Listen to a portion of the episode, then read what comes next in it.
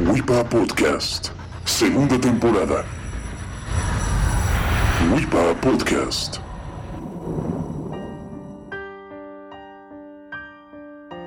Hey señoritas y señores, ya estamos de nuevo con otro episodio de WIPA Podcast.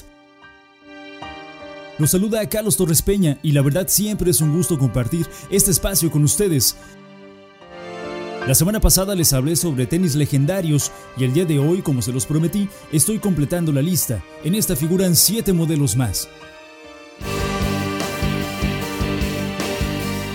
Y sin más largas, iniciemos con la segunda parte del listado de tenis legendarios.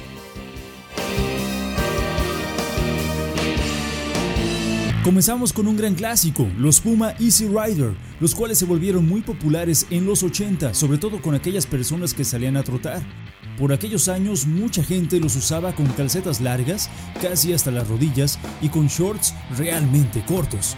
Tienen un diseño deportivo, combinan dos tipos de tela, una como gamuza y la otra más parecida a la lona. Del talón sale una línea blanca que se va haciendo gruesa y se pierde justo donde comienzan los dedos.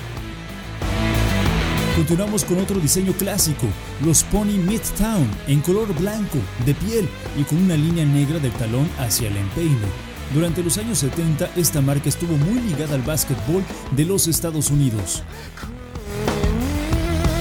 Ahora nos vamos al balance nuevo, o lo que es lo mismo, los tenis New Balance 576, creados en 1988 por accidente y no fueron para nada bien recibidos en un principio. Sin embargo, un alemán los distribuyó en su país natal y de ahí dieron un salto al estrellato. Luego de ser operado de la rodilla, el expresidente de Estados Unidos Bill Clinton los usó y de ahí se pusieron de nuevo de moda los New Balance 576. Los Adidas Superstars han sido un icono dentro del mundo del básquetbol, usados por Karim Abdul-Jabbar. También se popularizaron con los cantantes de hip hop, especialmente con los neoyorquinos Run DMC, los cuales los usaban sin agujetas y con la lengüeta levantada. Actualmente se siguen viendo mucho, son parte de la cultura pop, los que le hacen al breakdance los buscan e incluso grupos como Korn, Limp Bizkit, Coldplay, Black Eyed Peas, entre otros, se los han puesto en los pies. Los legendarios Adidas Superstars de piel con la parte superior del talón en negro y a los costados las tres líneas características de la marca. Seguimos con unos que fueron creados por suizos pero son estadounidenses. Los K-Swiss Classic, también blancos, de piel, una línea muy pero muy clásica. Muy cómodos y que hasta amas de casa los han adoptado para andar haciendo las labores domésticas. Artistas como Gwen Stefani los han usado en más de una ocasión. Fila F13, un modelo icónico de esta marca italiana, con su estilo de bota, un broche abrazando el tobillo, una línea bicolor del talón al centro del calzado y el logotipo de la marca entre esta línea y las agujetas. La suela un tanto ancha. Actualmente se pueden ver muchos colores de este calzado del fila F13, pero siempre conservando esta línea clásica.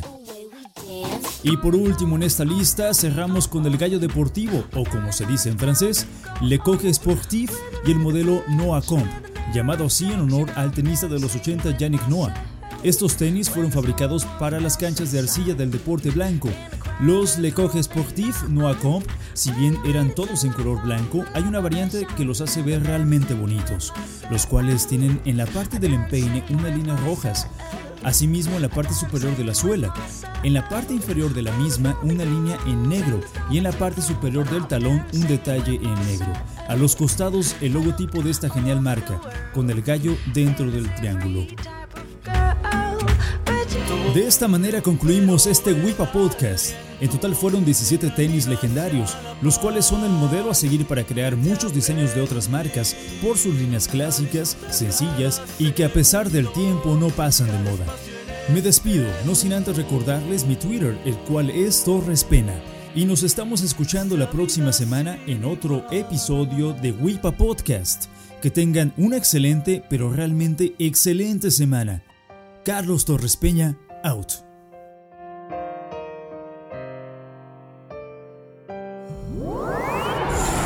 WIPA Podcast, segunda temporada. Un lugar donde Nakao vive feliz.